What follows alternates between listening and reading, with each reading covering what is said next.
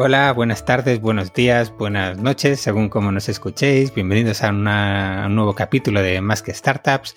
Mi nombre es Alberto Molpeceres y como siempre voy a decir, estoy aquí en la cercanía digital con el amigo David Pombar. ¿Qué tal, David? Hola, Alberto, ¿qué tal? ¿Qué tal todo? Bueno, bien, muy bien. Aquí aprovechando estos días de sol que empiezan a, llegar a Galicia. ¿Tú qué tal la semana? ¿Cómo que qué tal la semana? O sea, hace un año que no grabamos y me preguntas solo por la semana, tío. es que soy una persona de costumbres. Hemos estado desde el verano pasado sin grabar. No, y, lo peor de todo es que no nos ha dado toda la vergüenza que debería darnos. Un poquito sí, porque además la gente, oye, cuando volvéis y qué tal. Y, nada, tío, y lo que, lo que no podemos hacer es volver y encima estar aquí como, ah, ¿qué tal la semana? Por lo menos vamos a hacer una recapitulación de, lo que ha pasado en, este año, en todo el verano. ¿Vale? Que habrá pasado algo más que, que el famoso COVID. Pues hombre, ¿qué tal tu año? Si empezamos a pensar un poco para atrás, eh, pues alguna que, alguna que otra cosa, alguna que otra cosa sí que nos ha pasado. Eh, ¿Ha llovido en Galicia? Eh, pues, lo, típico, lo, normal, lo que nosotros soportamos y los de fuera no, básicamente. y seguimos trabajando en el mismo sitio, por lo menos yo, ya sé que tú no, así que tendrás que, que contarlo. yo sigo planchando camisas y vendiéndolas online. Eh, en el imperio de las batas y, la verdad es que seguimos eh, a un ritmo espectacular haciendo cosas súper chulas y muy divertido. ¿Y tú qué? ¿Nos vas a pues, contar en qué andas metido ahora o no? A ver, yo, yo ah, ya no recuerdo, pero eh, en principio cuando grabamos las últimas veces yo ya creo, o sea, vamos, de Vengo ya estaba constituida, no sé si lo llegué a contar, pero sí, básicamente estoy en una aventura nueva que se llama Devengo, devengo.com con, con V. Y básicamente nuestro objetivo es hacer que, la gente tenga disponibilidad a su salario para endeudarse menos, ¿no? En vez de, tener eh, que acudir a soluciones de financiación muy chungas y muy caras, ¿no? Como los, los y compañía Plaza de Créditos, pues que tengan la, a su disposición el dinero de su sudor, de su trabajo cuando, cuando les hace falta. Y, en lo personal bastante bien, eh, sufriendo a veces por eso, porque todo el año hay, ¿qué hacemos con más que startups? ¿Qué hacemos con tal? Pero, pero bueno, eh, contento de que, lo, de que lo estemos retomando, a ver, qué, a ver qué tal nos va, a ver si el público todavía nos quiere y vuelve a nosotros. La verdad es que las ideas y las ganas que tenemos no está mal. A ver, yo el público no sé si se acordará de nosotros porque la verdad es que hay un auténtico aluvión de podcast y sobre todo en lo relacionado a emprendimiento, startup, negocio digital.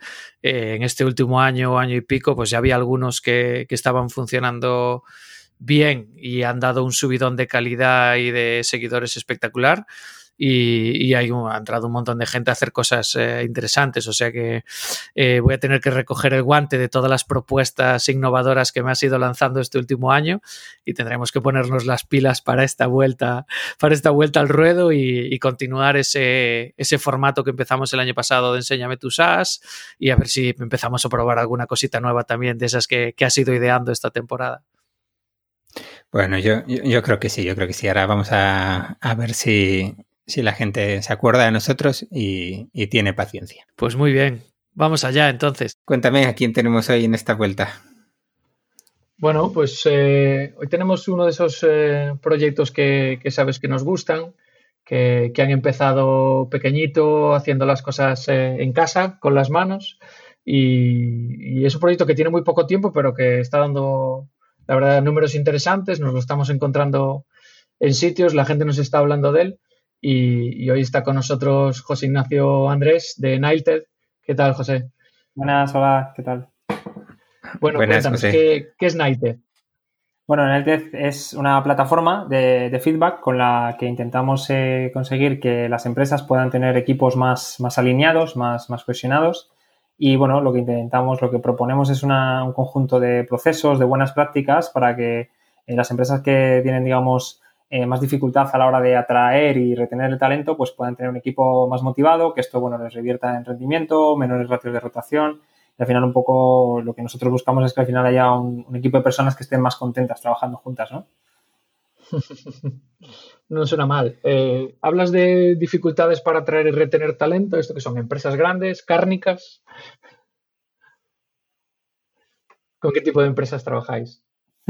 Eh, principalmente trabajamos con empresas del sector tech, o sea, esto viene a ser startups o consultoras de tecnología, aunque es un poco el nicho en el que nos hemos enfocado porque, bueno, aunque luego me preguntaréis sobre ello, imagino, es un poco el background, ¿no? O sea, venimos de, ese mundillo, es lo que conocemos un poco y la idea también se ha gestado un poco hacia eso, ¿no? Entendiendo que con lo que cuesta eh, atraer el talento, pues hemos empezado por ahí, ¿no? Y vemos que, está teniendo muy buena aceptación entre estas empresas, aunque luego estamos teniendo clientes también de tipo Pascual, ¿vale? Que, poco tiene que ver con el mundo startup, pero, pero sí que tienen una mentalidad mucho de, cuidar a las personas dentro de su equipo, ¿no? Entonces, bueno, ahí eh, ampliaremos horizontes, aunque ahora estamos ahí bastante centrados. Joder, qué curioso, el Grupo Pascual, ahí está, está muy bien.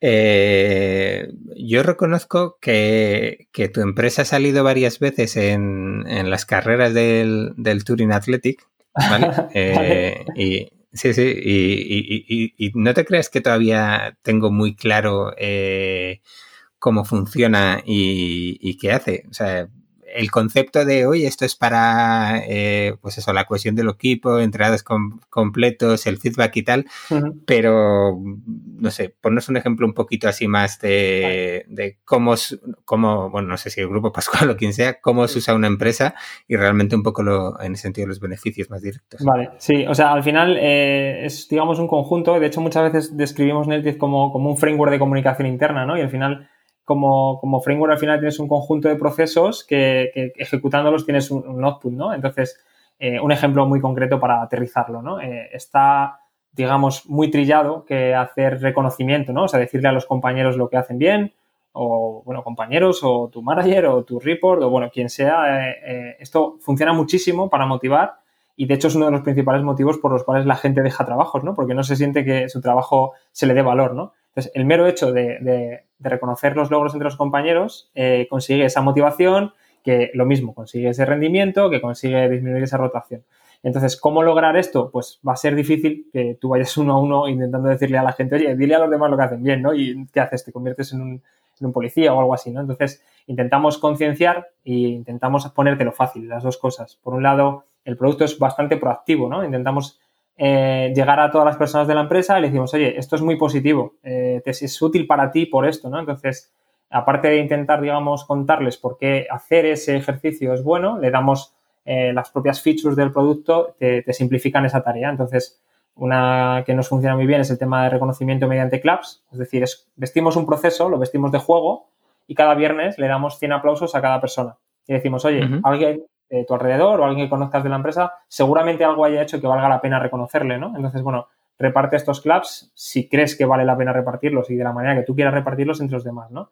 Y el lunes eh, entregamos esos claps a, todas las personas que hayan recibido, los sumamos en un correo, ¿no? Que tiene mucho impacto el lunes al, eh, al empezar por la mañana recibir este reconocimiento. Entonces, este, este proceso vestido de juego, las empresas lo adoptan y con eso van consiguiendo de una manera muy sencilla esa mejora en la motivación y, cuando hablamos del alineamiento es que al final, bueno, a, más refuerzas eh, positivamente un comportamiento, el que quieres eh, que se reproduzca, pues también lo vas consiguiendo, ¿no? Entonces, tiene muchos beneficios y no se hace simplemente pues porque no está extendida la práctica, porque a veces estamos a mil cosas y, bueno, con nuestro producto lo que planteamos es, te damos el know-how de cosas de best practice que ya se, dan en la industria y además te lo ponemos muy fácil eh, con la UX para ejecutarlo. Simplemente te mandamos un correo, haces clic y es un formato tipo Google Form en el que con el link tú ya haces tres pasos y, lo, logras.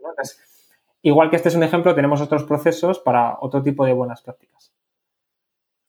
Por ejemplo, tienes, y, o sea, ¿qué otros procesos aparte de los claps? ¿Tienes también bofetones como los que se habría que darle a nariz más que startup y así? ¿O, o, solo positivo? Vamos a decir, claro, lo, de lo positivo está muy bien porque en el momento que, quieres crear esa cultura de feedback en tu empresa, empezar por los clubs es, no tiene ninguna contraprestación. Empiezas a, digamos, a generar el hábito de que la gente se diga las cosas, no solamente se hable del trabajo, sino diga, oye, esto lo has hecho especialmente bien o tal. Pero claro, es, la, es el, principio, ¿no? Luego, no sé, si collejones o algo así, pero sí que tenemos otra parte de feedback, digamos, orientados a la mejora continua, vamos a decirlo así, vamos a decirlo bien, ¿no? Está claro que es un poco más orientado a hacer una crítica constructiva, aunque no solo eso, sino que también para el hecho de reducir la incertidumbre. Al final, eh, tú estás trabajando con gente alrededor y ¿qué ¿qué sabes de lo que piensan de tu trabajo? ¿Crees que cómo lo, cómo lo verán ellos? ¿Te pensarán que lo estás haciendo bien, mal?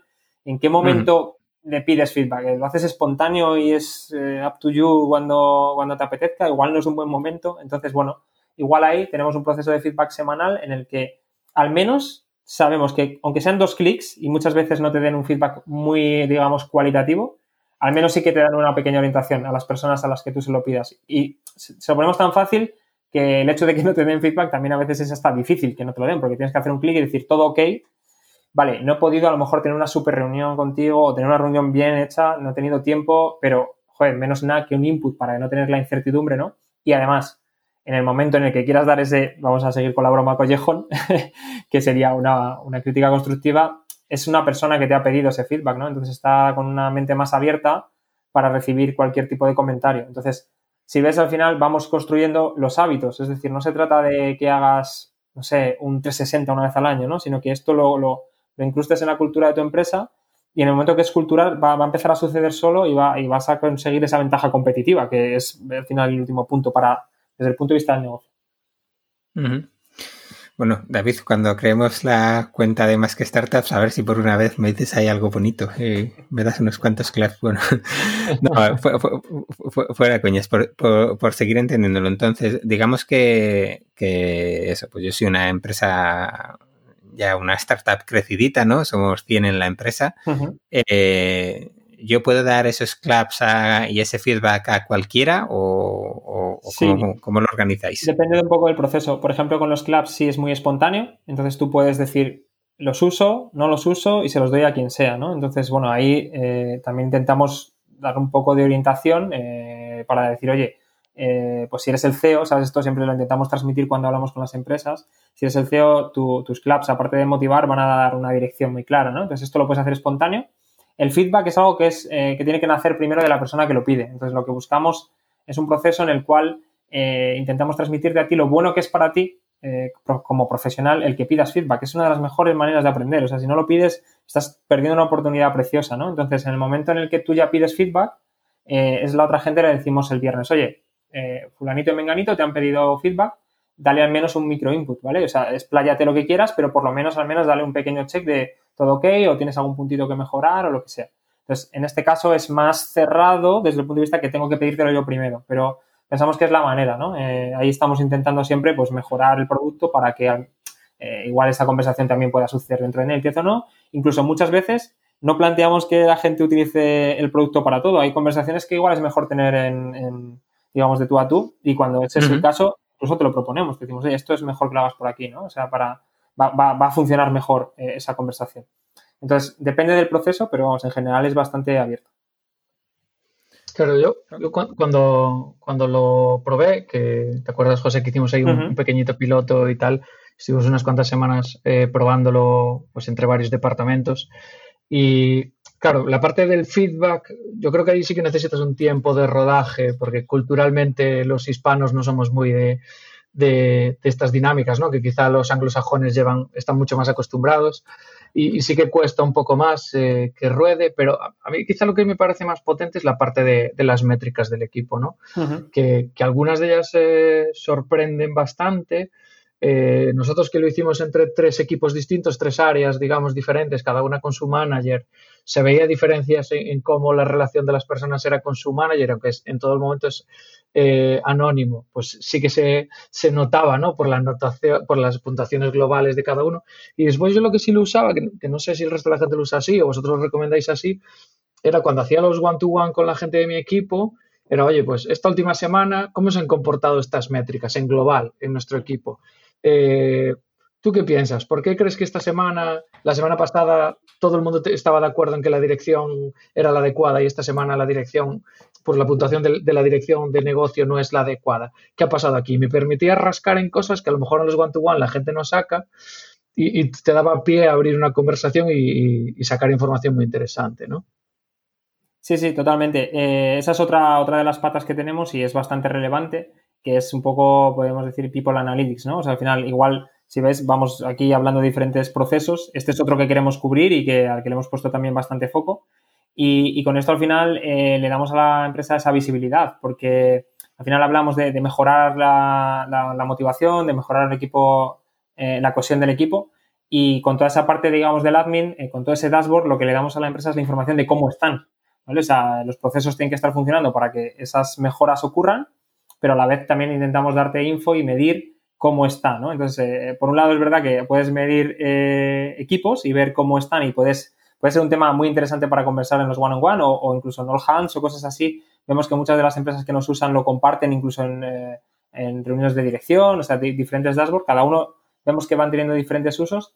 Y también además a nivel de agregado, también a nivel individualizado, porque aunque es anónimo, eh, sí que hay algunos mapas de, digamos, como mapas de calor en el cual puedes ver cada puntito de manera anonimizada, representa personas en la empresa y puedes ver cuánta gente tienes en riesgo de, burnout, ¿no? Y puedes decir, oye, joder, en este equipo eh, algo está pasando porque las notas son bajas y además hay dos o tres personas que están en una zona eh, de apatía que, bueno, pues no se, marca que no tienen motivación, que no están trabajando bien en equipo. Entonces, esto puede despertar que del lado de la empresa también haya ciertos eventos y digas, oye, vamos a mirar a ver qué pasa, qué pasa aquí, ¿no? Podemos igual adelantar un one-on-one o adelantar algún tipo de sesión de reuniones, porque aunque no sepas quién, pues decir, aquí hay un problema, ¿no? Y voy a investigarlo un poco más porque puede ser un problema serio. Y esto al final eh, te va a ayudar a, prevenir que alguien se queme o que se marche, que bueno, no sé cuál de las dos es, es mejor o es peor, ¿no? Porque a veces puede ser una cosa puntual que tengas una persona que, te funciona muy bien en la empresa y se te va y podrías haberlo evitado y querrías haberlo evitado. Y otras veces puede ser que igual alguien se te quede desmotivado y no se marche y realmente esté siendo tanto eh, un problema por bajo rendimiento como también que igual pueda llegar a ser tóxico eh, para el resto del equipo, ¿no? Entonces, desde luego, cuando tienes puntitos en esa zona roja que nosotros tenemos en el mapa, tienes que hacer algo con ello, ¿no? Eh, o bien a, nivel grupos o bien a nivel de personas. Y esto sí, la verdad es que le sacan mucho partido. Ahí también en, empresas como Pascual, como hablabas antes, también le sacan mucho, mucho valor a esto. Una pregunta, ¿y esto cómo llegas a esto? Vale, sí, sí. La verdad es que no era una idea, digamos, eh, soñada desde siempre, ¿no? Eh, eh, sí que tenía ese gusanillo de, de, emprender algo. Siempre lo que hice fue meterme en pequeñas startups, arrancar, ponerle nombres a las cosas, me gusta decirlo, ¿no? Pero lo que pasa es que ya me, me, picaba tanto el gusanillo que decía, tengo que ponerle el nombre ya a algo mío, ¿no? Entonces, eh, por mi experiencia previa de, estar llevando equipos de tecnología, sí tuve la oportunidad de vivir en primera mano el, el, problema, ¿no? De eh, tengo que atraer a la gente, tengo que hacerles un buen onboarding, tengo que estar pendientes de ellos porque para mí son el máximo valor, ¿no? Entonces, y ves lo difícil que es hacer esto, ¿no? Y muchas veces no, no sabes, o sea, en mi caso al menos, yo empecé como programador y, me vi en esa situación un poco por inercia, como creo que muchísima gente. Entonces, eh, no tienes esa formación ni tienes nada de herramientas más que, bueno, pues lo que tú vayas aprendiendo por experiencia o si quieres, si eres proactivo y quieres leer y tal. Entonces, me daba cuenta del problema que había un poco a la hora de gestionar estos perfiles, además que son especialmente exigentes, ¿no? Y que encima el mercado está invertido, que además es la gente elige empresa, ¿no? No como igual en otras profesiones. Entonces, de ahí eh, con ese germen en la mente, cuando quise decidir, oye, voy a dejar eh, mi trabajo, voy a centrarme en buscar una idea de producto, pues tenía todas esas ideas en la cabeza, ¿no? Y empecé un poco ayudando a otras empresas con sus equipos también de tecnología y me di cuenta de que, no sé, por dibujarlo de alguna manera, en la pirámide de Maslow, por decirlo así, de, eh, la parte de abajo no estaba bien. O sea, los básicos de que la empresa, la gente estuviese contenta en su puesto de trabajo, de que estuviese bien con los compañeros, eh, no estaba bien, no podía arreglarlo de después. O sea, no podía arreglar que, no, es que no salen las features. Claro, ¿cómo van a salir las features? Si la gente va aquí a la arrastra, o sea, están enfadados o, tienen otros conflictos más básicos. Eh, entonces, primero había que arreglar eso, ¿no? Y de ahí vino un poco la idea, por ahí empezamos a, bueno, por ahí salió el primer prototipo, ¿no? Eh, que básicamente era una hoja de Excel con, con un front así medio bonito con cuatro roscos y que lanzaba algunas preguntas al equipo eh, para ver, ¿no? Para medir un poco dónde podía haber eh, algún problema, ¿no? Y esa fue la primera iteración. Desde ahí fue seguir investigando el mercado, ver qué, otros productos existían y ver un poco también qué, nos motivaba, o sea, qué me motivaba a mí. Bueno, luego os cuento un poquito más historia de, los, founders. Y, de ahí vino, de ahí vino un poco de experiencias pasadas mezcladas con querer hacer un producto y con, la experiencia de haber llevado equipos. Pero os en algún tipo de, no sé, eh, bueno, ya que has mencionado a, los founders, ¿alguna teoría de psicología o...? A ver, sobre todo en, Google tienen muchísimo publicado, en reworkwithgoogle.com eh, tienen un montón, entonces te hablan del concepto psychological safety, de cómo, tema de sesgos, de cómo hacer people analytics. Entonces, todo lo primero, eh, al no tener nosotros un background de psicología ni nada que se le parezca, eh, dijimos, vamos a cogerlo de una fuente, digamos, autorizada, ¿no? En plan, yo sé que quiero entender al equipo, pero ¿cuáles son las buenas prácticas de hacer esto, ¿no? Entonces, bueno, si Google tiene liberado un montón de información en cuanto a esto, de todos sus proyectos que ha ido haciendo, eh, me parece una fuente muy buena para, basarnos en eso, ¿no? Y ya no solo en las preguntas y en datos más concretos, sino en la filosofía también un poco, ¿no? Y es de ahí de donde nace un poco todo. Y ¿Tenéis alguna métrica de resultado en las empresas? Es decir, sé que es súper difícil decir, no, y con esto un 20% menos de rotación o, lo que sea, ¿no? Pero... Es, bastante, complicado porque, claro, le afectan mil millones de cosas a, esas métricas, tanto de, o sea, claro, tenemos un dashboard de métricas que puedes ir midiendo si tu NPS sube o baja, si tu engagement sube o baja, eh, y tenemos un poco de todo. Lo que intentamos tirar un poquito más es de casos prácticos, ¿no? De cuando la gente nos va diciendo, oye, pues sigue resuelto aquí un conflicto, ¿no? Entonces, eh, de, esto creo que es un poquito más lo que podemos basarnos, porque ahora mismo, por ejemplo, caso coronavirus, la gente ha habido despidos, ha habido ERTES, como yo con un producto, o bueno, es que ni con nadie, ni siendo el CEO de la compañía, cómo subo la moral del equipo, ¿no? Eh, es difícil sacar eso de la ecuación y mirar la aplicación por sí sola, ¿no? Pero sí que hemos visto, curiosamente, que, que, durante la pandemia las empresas que más cuidado le ponen a la aplicación y que más acceden eh, han tenido una subida muchas veces del NPS y, nos lo han llegado a decir, en plan, hemos subido la, digamos, el engagement, hemos subido la satisfacción del equipo, o sea, no nos lo esperábamos, ¿no? Y un poco eh, hablando con ellos, la conclusión a la que hemos llegado, que es un poco eh, cualitativa, es que el prestarle especial atención al equipo en tiempos difíciles, la gente lo valora. entonces, bueno, pensamos que por ahí puede tener un, un ROI muy claro, ¿no? Que la gente te diga, joder, estoy sintiendo que mi empresa me arropa eh, datos más, claros, eh, difícil de sacarlos. O sea, eh, sí que tenemos ahí en algunos casos mejorando poco a poco el engagement y muchos comentarios del equipo de que el tema de hacer reconocimiento les parece fundamental y es como algo que valoran enormemente. y luego ya digo, algún caso práctico, por ejemplo, uno que me gusta mucho contar es en este mapa que os contaba antes, tenemos una empresa porque se nos, nos, ha pasado algo curioso que tenemos empresas de todos los tamaños, de 2.000 a de 15 personas, ¿no? Eh, porque al final, bueno, al final son procesos entre personas y luego hay grupitos, ¿no? Entonces había una empresa que no eran demasiados, creo que eran unos 30, eh, en la que una persona se desvió mucho del mapa, solo una persona, y a través de la aplicación de manera anónima puedes contactar con la persona si ves que va, eh, aunque no sabes con quién estás contactando, ¿vale? Es anónimo, pero puedes mandarle un mensaje. Entonces le contactó y, y, resulta que tras mantener un poco la conversación en anónimo, le dijo, oye, bueno, que soy fulanito, que me siento al lado tuyo, porque esta, la persona quiso decir quién era. Y entonces dijo, eh, vale, mm, ¿cómo puede ser que no, que no hayamos hablado de lo que ha pasado? Es que eso no es lo que pasaba. Habían hablado, pero lo habían medido cada uno de una manera muy diferente, ¿no? O sea, el manager en, primera instancia había dicho, vale, ya le hemos hablado, está resuelto. Y sí, lo habían hablado, pero la sensación que a la otra persona le quedó era como que no, que no estaba a gusto, que no se había resuelto y aunque habían hablado del tema y tal, ¿no? Entonces, esto provocó que volviesen a hablar del tema una vez más y decir, no sabía que te había impactado tanto esto, ¿no? Y, de ahí consiguieron eh, que eso no fuese a más. O sea, simplemente fue que se acercaba un poquito a la zona roja, tuvieron la conversación y, lo volvieron a recuperar y sin problema, ¿no? Que de otra manera igual es lo típico que vas enterrando dentro hasta que sale un poco la olla a presión, ¿no? Entonces, casos de estos que nos van contando, de, que van descubriendo problemas de gente que, que, igual eran problemas de comunicación nada más o que consigue recuperar cosas, es un poco casi lo más representativo, más que un dato concreto que puede estar sesgado por mil cosas. Y en general somos eh, en España dados al feedback, es decir, o, la gente en casos como estos son excepcionales y, la gente, yo qué sé, se calla y hay cierta rotación. Hay de todo, hay de todo. O sea, claramente eh, vamos viendo como hay empresas que tienen un nivel, digamos, no sé, me gustaría visualizarlo como una barra de progreso o algo así, ¿no? Que tiene un nivel de madurez mayor en cuanto a este tipo de comunicación y son muy open y la gente ya se dice todo, ¿no? Y, otras que están todavía muy lejos, ¿no? Entonces, nosotros creo que podemos ayudar a todo el espectro más o menos desde la mitad hacia adelante eh, dejando quizá un 1% final que están todavía mucho más avanzados, hacen cosas de holocracia, cosas así que ahí eh, pues funcionan tan diferente que, bueno, en algún caso hemos hablado, pero entiendo que, cambia un poco la película.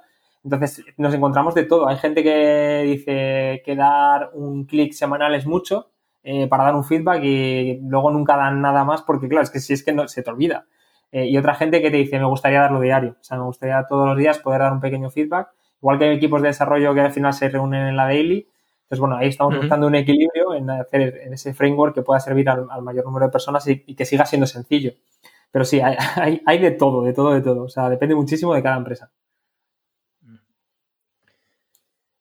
Y bueno, has mencionado varias veces eh, las ganas de decir, bueno, voy a montar un proyecto después de haber participado en otros eh, y, demás. Ya veremos luego si, si entramos en esos proyectos eh, también, pero bueno, eh, ahora que llevas ya un par de añitos con esto, ¿es como esperabas o mejor, peor?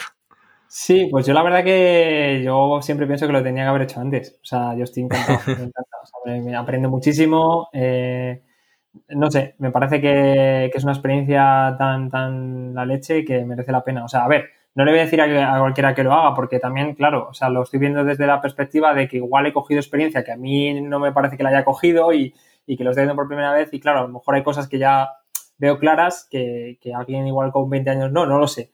Pero desde luego yo creo que, al menos en mi caso, yo lo habría hecho antes. A mí me, encanta, me estoy pasando pipa.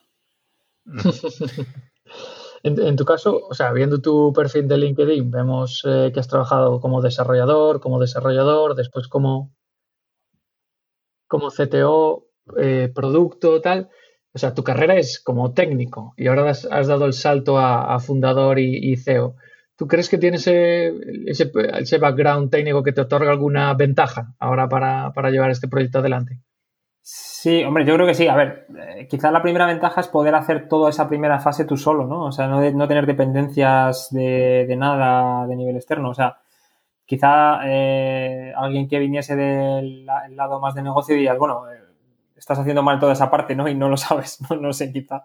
pero desde luego, como viable es, ¿no? Es en plan, como esto es como el diseño, todo el mundo puede opinar aunque no tenga ni idea, ¿no? Pues yo he podido ir a vender, aunque lo hiciese mal, no lo sé pero creo que la ventaja ahí es en ese sentido el poder decir, si me meto en un, en un producto tech y quiero que la empresa sea una empresa tech y el core sea tech, pues está claro que creo que es ventaja tener todo ese background, ¿no? El poder decir, oye, eh, ¿qué estamos haciendo? ¿Cómo lo estamos haciendo? Eh, tomar ciertas decisiones técnicas que supongo que quizás he tomado más en el pasado y voy a ir tomando menos, ¿no? Pero, pero creo que sí que da una ventaja porque me parece que tener esa visión mixta del producto, lo que se puede hacer, como un poco intuición, ¿no? De, decir, eh, esto como de grande es, como de pequeño es, y a la vez poder vincular esa visión con lo que tiene el mercado.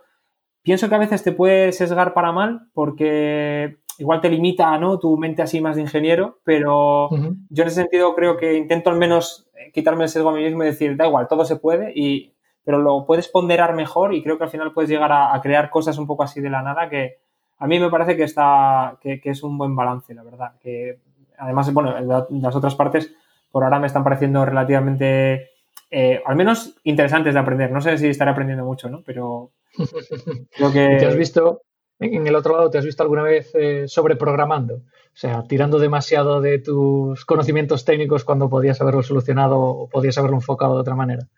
No, no, en este proyecto nada, cero. O sea, lo he tenido muy claro. En plan, eh, Overengineering aquí no, ¿no? Y además es que lo tenía muy claro porque quería, ya te he dicho, mira, lo primero que hice, eh, pues cuando lancé el prototipo era con un Google Drive, literalmente un Google Drive y, no sé, 20 líneas de código ahí en el Google Script este para mandar correos e intentar validar con eso. Y entonces lo que invertí el tiempo ahí fue en buscar empresas que me quisiesen dar feedback. O sea, eh, nada de nada, y cogiendo deuda técnica de manera consciente que luego pudiese pagar.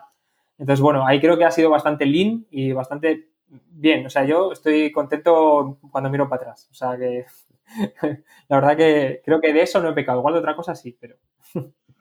¿Y cuánto tiempo estuviste tú solo con este proyecto, con esta aproximación tan lean? ¿Hasta dónde llegaste tú solo? Pues eh, yo creo que dejé Rollbox por ahí por abril, más o menos. Eh, todavía estuve dándole un tiempo a vueltas al coco sin llegar a hacer nada como tal. y creo que me puse en mayo con hacer un poco este primer prototipo, que lo que es el prototipo de tiempo invertido de desarrollo, dos tardes fue, algo así. Eh, y por ahí, por junio, conseguí los primeros clientes, ¿vale? Eh, me dijeron, oye, pues esto está bien, ¿nos lo podemos quedar? Y yo, bueno, pues sí, le voy a poner un precio y quédatelo. Eh, entonces, ahí más o menos dije, vale, check, ¿no? validado que alguien pagaría por, por estas ideas y tal tampoco tan novedosas en ese momento, porque había también algunas herramientas de hacer encuestas que aquí en el momento era básico, pero bueno, veía que podía tener sentido. Y seguí trabajando en eso durante el verano hasta más o menos eh, octubre por ahí, y más que por poder, eh, fue por querer, o sea, en el sentido de que eh, me apetecía bastante trabajar con gente con la que había trabajado en el pasado y, bueno, el proyecto si no si no tuviésemos, no hubiésemos ido a buscar un poquito de financiación externa, habría sido difícil juntar a este equipo. Entonces, yo creo que podría haber tirado bastante yo solo haciendo las cosas como muy bien, ¿no? En plan, eh, menos, menos, un producto menos grande quizás o menos ambicioso, pero me apetecía hacer algo así y además, bueno, venía hablando durante ese verano con, con los que ahora son founders también conmigo y, un poco era como que nos apetecía a todos crearlo, estamos buscando cada uno su momento, ¿no? Su tiempo de vida, entonces el hecho de, digamos, mm, pasar a ser un equipo fue un poco una decisión un poco en conjunto, ¿no? Por varias cosas, no solo por el producto, sino también por trabajar con ellos. ¿Y cómo es ese proceso de, encontrar co-founders? ¿dónde están? ¿Dónde se buscan? ¿Esta gente dónde En mi caso se buscan en, gente con la que había trabajado antes, ¿no? O sea, no, no, no me puse a hacer un... como si fueran clientes, ¿no? No me puse a buscar prospección ni nada. Eh, entonces, bueno, hay gente con la que en mi primera empresa coincidí, eh, coincidí luego otra vez y luego otra vez, entonces ha sido como eh, esta gente la quiero tener cerca, trabajamos muy bien juntos y, formamos un team muy, creo que, funciona muy bien. Entonces, ahí fue que cuadrase un momento, por un momento las condiciones de cada uno, ¿no? Alguno con niños y casa, otro sin tantas responsabilidades, el buscarlo, ¿no? Y entonces, este tiempo que estuve solo fue un poco precisamente porque la gente con la que a mí me hubiera gustado emprender desde el primer día no podía y seguí insistiendo como un cabezón hasta que conseguí que, que dieran un poco el salto, ¿no? Busqué las condiciones un poco para que eso fuese posible. Vale, porque ahora ¿cuántos sois? Ahora somos seis en el equipo. ¿Y qué roles tenéis? Pues... Eh, perfiles, mejor dicho? Sí, eh, de los tres founders, eh, Javi y yo técnicos, por hacer ahí realmente... Bueno, miento, claro, te conto a seis. Hoy ha empezado un chico nuevo con nosotros que entró también de programador, o sea que seríamos, eh, bueno, ya si me quieres contar a mí, dos y medio o algo así, o dos y cuarto.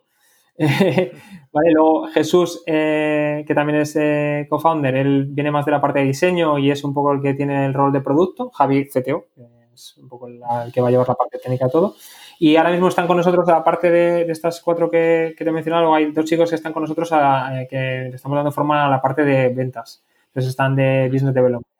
Entonces ahí estamos también haciendo mucho aprender. Estamos intentando hacer, plantear muchas hipótesis, intentar validarlas y es un poco, estamos en las dos partes, ¿no? En adquisición y en producto, haciendo un poco lo mismo en las dos áreas, aprender y iterar.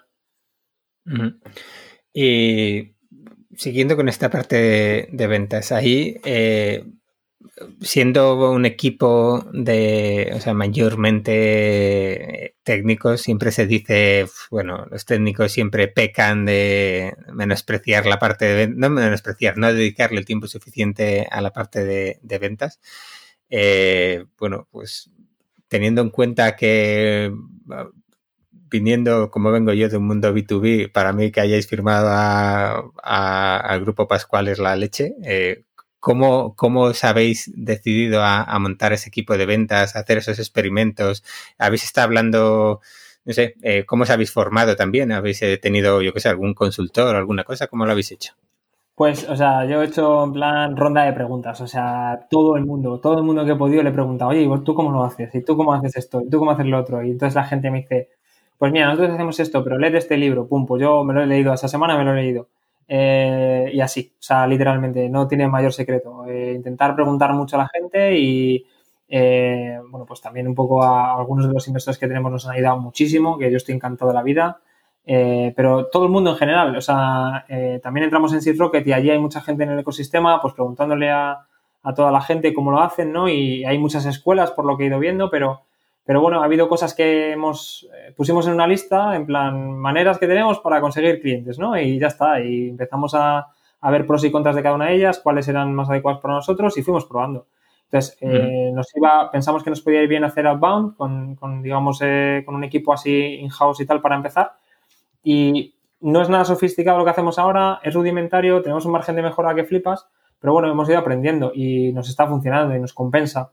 Entonces, eh, igual hemos hecho otras pruebas eh, durante, la, durante la época de confinamiento y tal. Eh, probamos a hacer apariciones en medios, o sea, contratamos una agencia a ver qué tal nos iba eso y bueno, no está mal. Lo que pasa que también vimos carencias, que no estábamos generando en ese momento todavía un contenido de valor para cuando teníamos la audiencia en la web. Entonces, ahí, por ejemplo, hemos aprendido que queremos hacer mucho más contenido, más evangelizar, más concienciar y cuando tengamos una visita darle mucho más antes de pedirle su tiempo, ¿no? cosas que igual otra gente ya sabe, pero bueno, eh, hemos ido haciendo esa reflexión y poquito a poquito hemos ido aprendiendo. Entonces hemos hecho este tipo de pruebas. Hemos, hicimos pruebas pre-COVID con, con, un evento por ahí también en, eh, offline en, el Google Campus y también nos fue bastante bien, claramente nos compensó. Por, bueno, por, ya la gente luego nos conocía mucho, también entraron algunos clientes por ahí. Este tipo de experimentos. Mira, David, ¿te acuerdas? El, otro día grabamos un, un, podcast con la gente de Code on the Rocks y, nos preguntaban, oye, que si eh, pues los emprendedores con determinados años eh, tenían más, más garantías de éxito, ¿no? Y un poco la respuesta que les dimos es que la gente que tiene éxito es la que pregunta mucho, independientemente de la edad, ¿no? Y, y, tu caso simplemente confirma que David y yo no preguntamos demasiado porque no tenemos el éxito que deberíamos, pero que sabemos lo que hay que hacer para tener éxito. bueno, éxito. podemos escribir un libro y progress, tampoco. que aquí hacemos muchas preguntas, con lo cual a lo mejor lo que acabamos siendo es unos magnates de, la comunicación. Sí, pero se ve que no hacemos las adecuadas. Eso, eso debe ser el problema. Yo, además, me acuerdo cuando, conocía, cuando conocía a José en, en, el. Te dejo, te dejo. Nos puso, perdona, nos puso Carlos Hernández de, de Cuaderno, nos puso en contacto José estaba empezando a plantearse si su proyecto tenía sentido, inversión, no inversión, business angels, a quién buscar. Y, Carlos le dijo, oye, habla con David y que te cuente lo malo, que te cuente lo malo de buscar inversión y tal.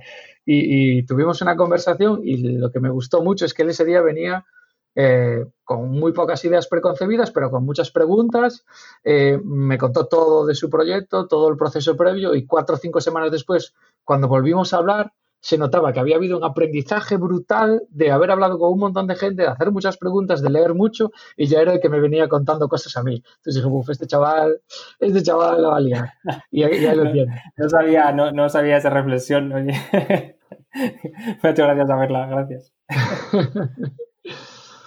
bueno, eh, ya también has mencionado varias veces la parte de, de la financiación y, bueno, pues que en tu caso, pues el objetivo era sobre todo construir ese equipo y esa empresa que, querías construir. Eh, ¿Cuánto tiempo te costó? Simplemente el proceso desde que empiezas a hablar con gente. Yo me imagino que ya con que tenías ciertas, ciertas métricas o ciertos, ciertos numeritos, ¿cómo fue el proceso? La verdad es que a mí me, me pareció algo como bastante fluido, o sea, que, joder, yo para ser honesto, me daba muchísima pereza porque yo pensaba, joder, tengo que construir el producto y tengo que intentar entender bien a mi usuario y todo eso y ahora tengo que estar perdiendo un montón de tiempo en esto, ¿no? Creo que todo el mundo lo pensará un poco así, pero bueno, no queda otra, ¿no? Lo que pasa es que eh, en ese sentido, em, a pesar de que vengo del mundo startup y lo tenía como en la cabeza, fue algo, un mix de, mm, de, de, ser más proactivo y un poco reactivo también, porque algunos me empezaron a contactar antes de que yo moviera ficha. Me dijeron, oye, pues eh, no sé si estás buscando financiación. Entonces, bueno, yo en ese momento también digo, oye, pues igual me estoy creciendo un poco aquí, ¿no? En plan, igual, igual es viable, ¿no? Entonces, a la vez esa, estaban teniendo las conversaciones con, con, con Javi con Jesús un poco y, bueno, también con otros compañeros, a ver un poco cómo tanteaba la gente. Uh, y se mezcló un poco todo, ¿no? Entonces, eh, iba hablando con uno, hablando con otro, y de hecho no me hice ni un deck. Yo dije, bueno, yo voy a hacer un, un one-pager de estos, que es más resumido, no invierto tanto tiempo, y que la gente me vaya diciendo, a ver, por tantear, ¿no? Entonces, casi casi sin darme cuenta otra vez lo hacía un poco como lean, por decirlo de alguna manera. Hago solo la hoja y voy a ver que me den feedback.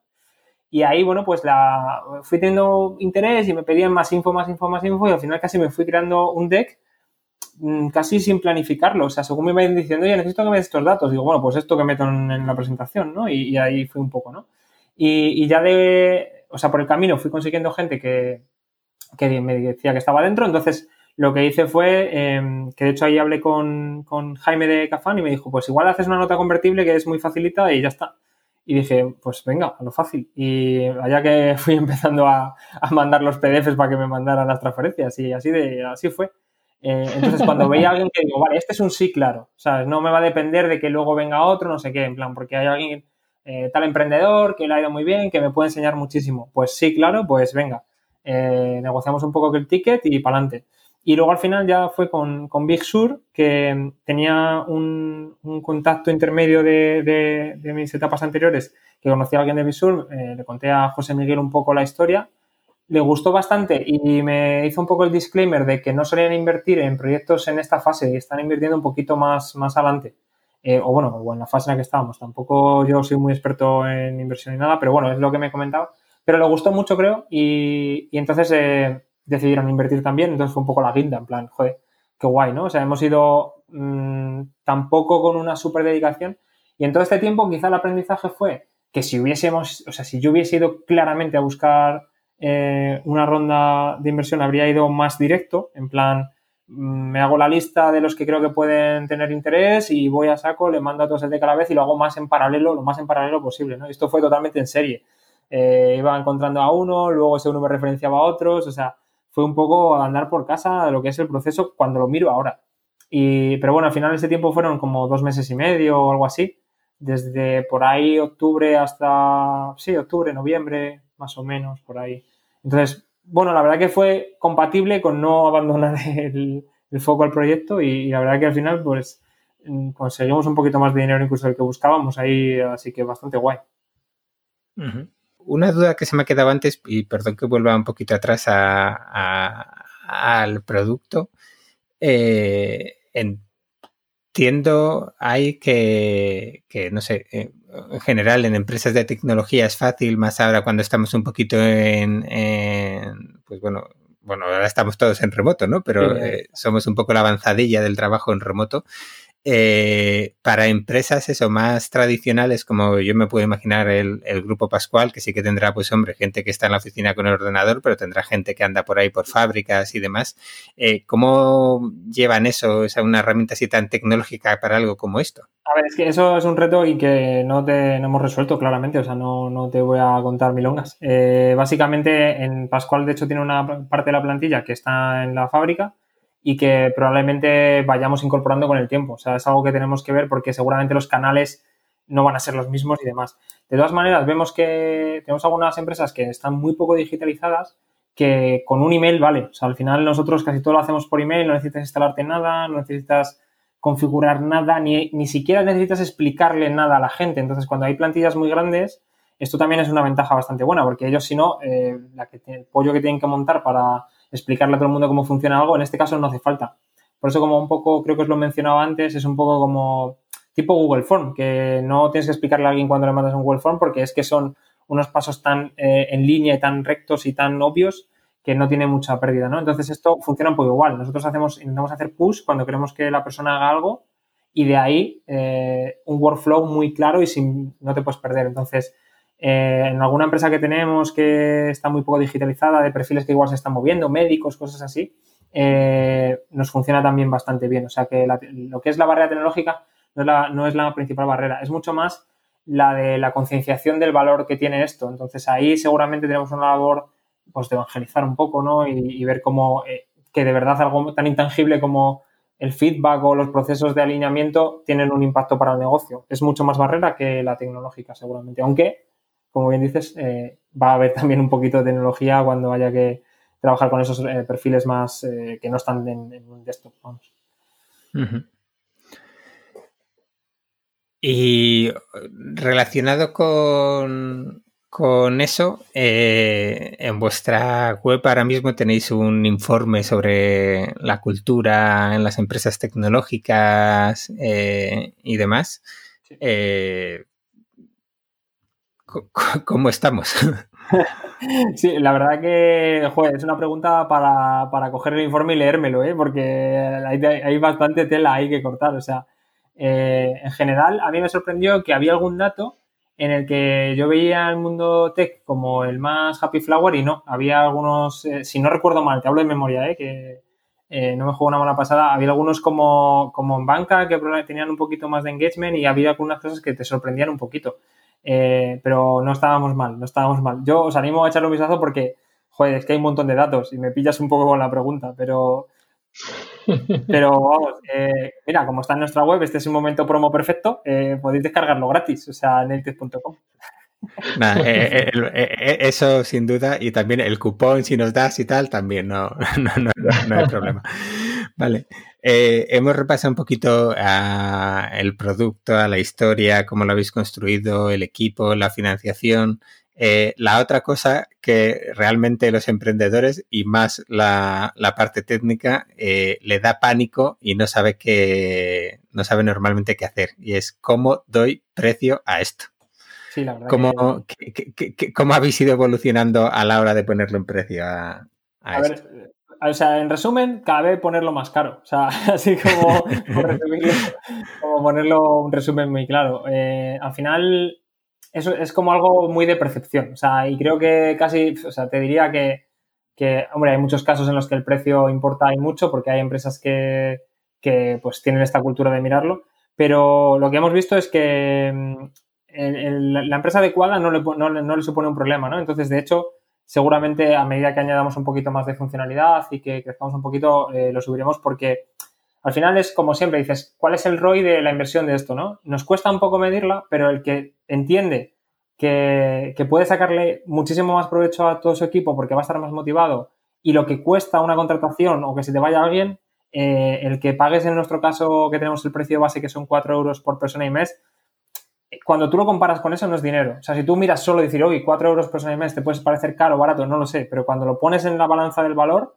eh, no hemos tenido problema. Entonces hemos probado al principio un poco, intentando jugárnosla, no, demasiado, pero eh, algún triple nos hemos intentado tirar y hasta que ya, bueno, lo hemos visto más o menos claro por ahí. Y después ya digo que sí que tenemos la idea de ir subiéndolo eh, a medida que vayamos metiendo un poquito más, más capas de, de valor que queremos y tenemos un poco ahí en mente algunas cosas nada hiper claro, pero, pero sí que tenemos algunas cosas por ahí como con ideas.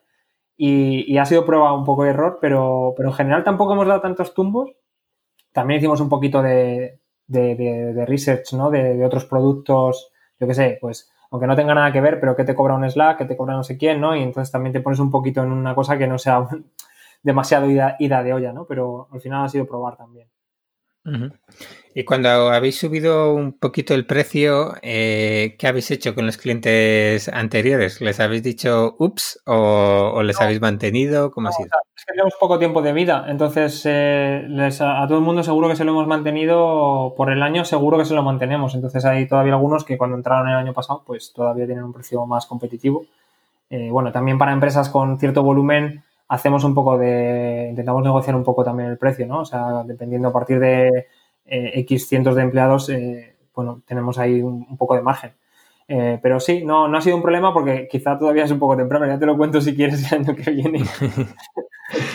lo que sí, estaba pensando yo ahora, sí es cierto que lleváis poco tiempo, pero no sé si habéis tenido algo de charm. ¿Habéis perdido algún cliente que con el tiempo... Solo hemos perdido un cliente que llevase más de tres meses, o sea que bastante bien. Y el resto ha habido alguno ahora con COVID que esperamos recuperar. O sea, hemos tenido un par de empresas ahora por COVID que, pero, pero ya está. O sea, la verdad que toquemos madera por ahí. O sea, que, que, bastante, bastante bien. O sea, sí que ha habido, ya digo, alguna empresa que, que aparte del trial ha cogido algún mes y no ha habido fit, pero luego el que ha pasado esa barrera, eh, o sea, no se, se, queda y la verdad es que hablamos mucho con, los clientes, estamos intentando dar un, buen servicio de soporte y de estar con ellos.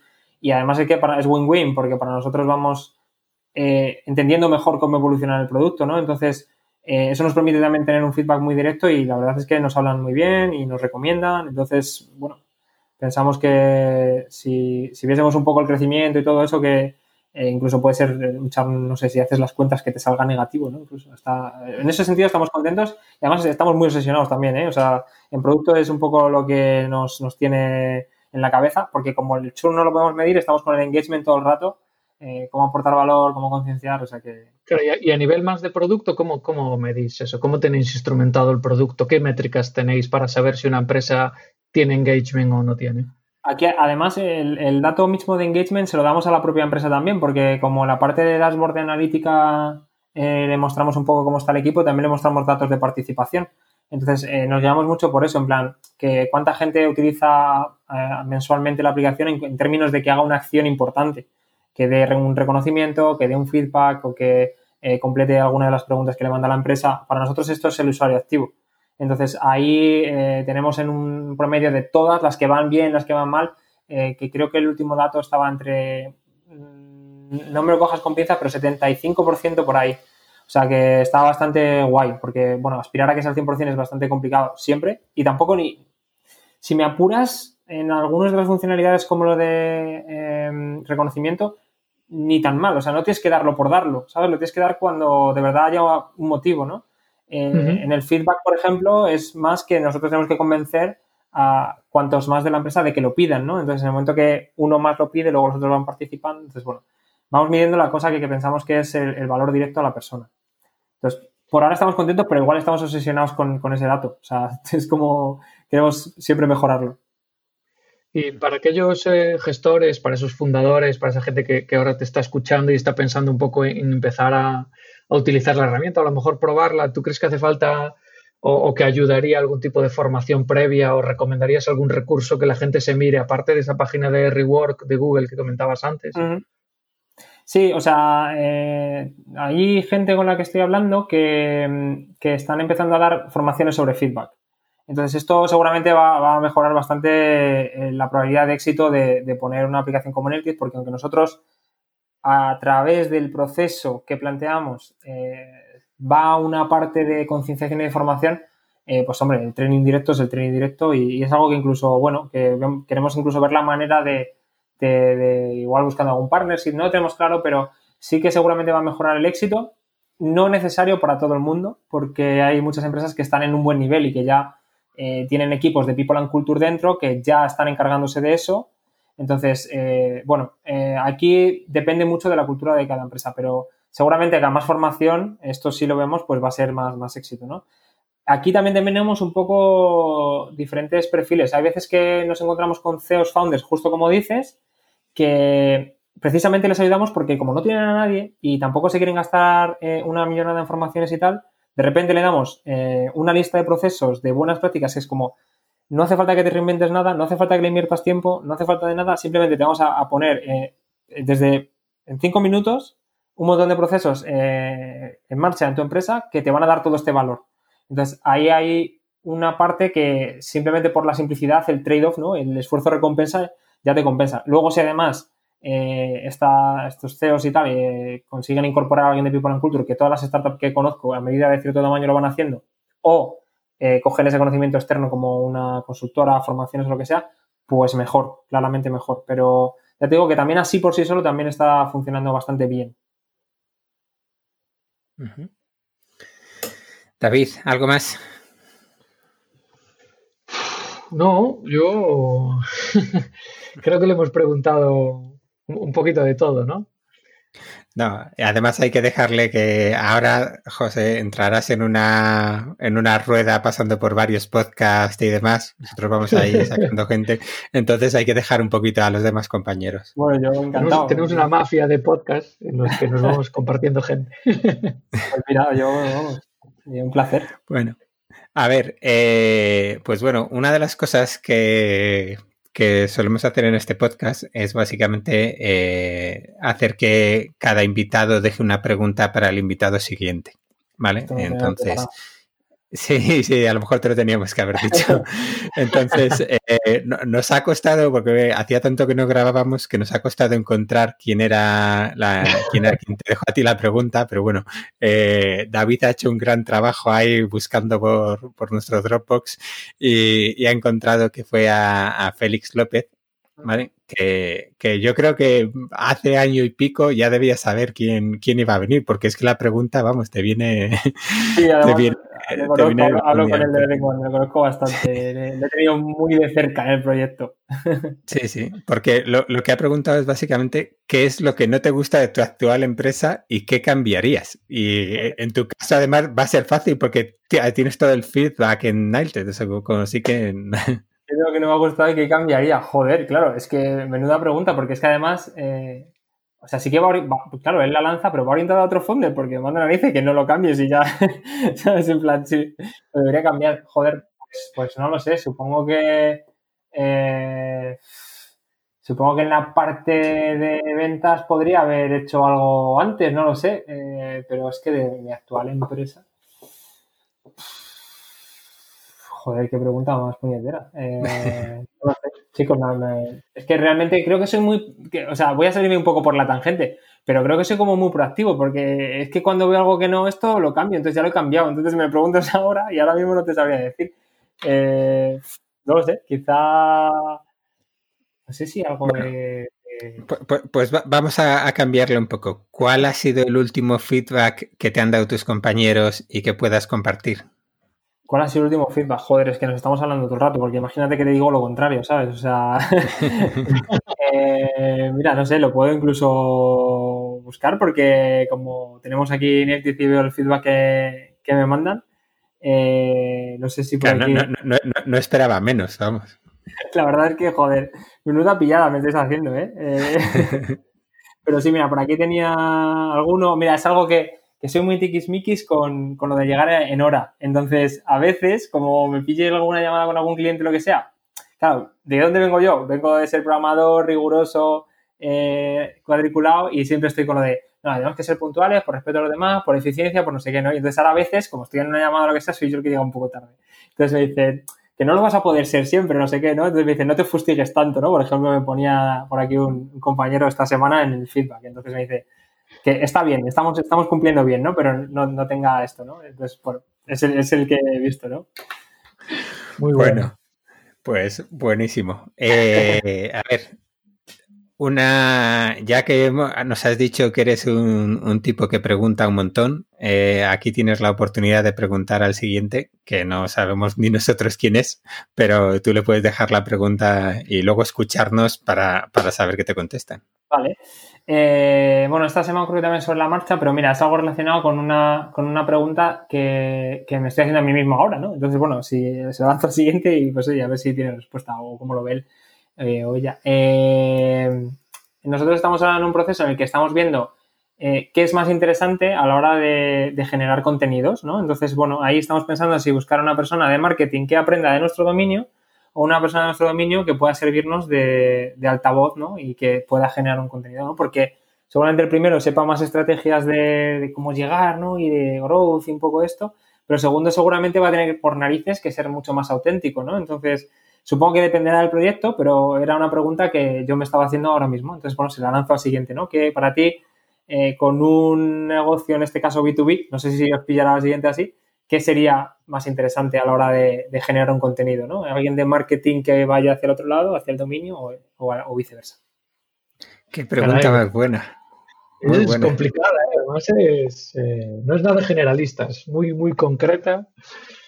No, pero sí que es cierto, o sea, que hay un punto en el que dices, lo normal es, va, voy a coger a alguien que escriba y, y, bueno, pues no, voy a pensar, voy a pensar a alguien del dominio y hacerle que, que, que, que, escriba. Sí, bueno, no sé, yo no tengo la respuesta, ya os contaré a ver qué hacemos, pero me inclino ahora mismo, en nuestro caso, más por la parte del dominio, pero bueno. Eh... Sí. Pues mira, yo, eh... ¿cómo lo hacéis? ¿Perdona? ¿Quién escribe ahora? Le digo a Alberto que, que en Devengo que cómo lo hacen ahora. Pues mira, nosotros estamos empezando ahora y justo esta conversación la hemos tenido esta mañana Ángela y yo, que es la, la, persona que lleva marketing. Me, estábamos hablando un poquito y pues bueno, yo tengo algunos amigos dentro del mundo de, de recursos humanos, que es un poco eh, lo que tenemos, ¿no? Eh, y entonces, pues les he preguntado, oye, algún influencer que escriba mucho de esto, tal y cual, y se quedan un poquito así. Y, le he pasado el perfil de un amigo y le he dicho, lo que podemos hacer es convertirle a este y que hacer que escriba, ¿no? Pues una persona de eso, del dominio que haga ahí, ¿no?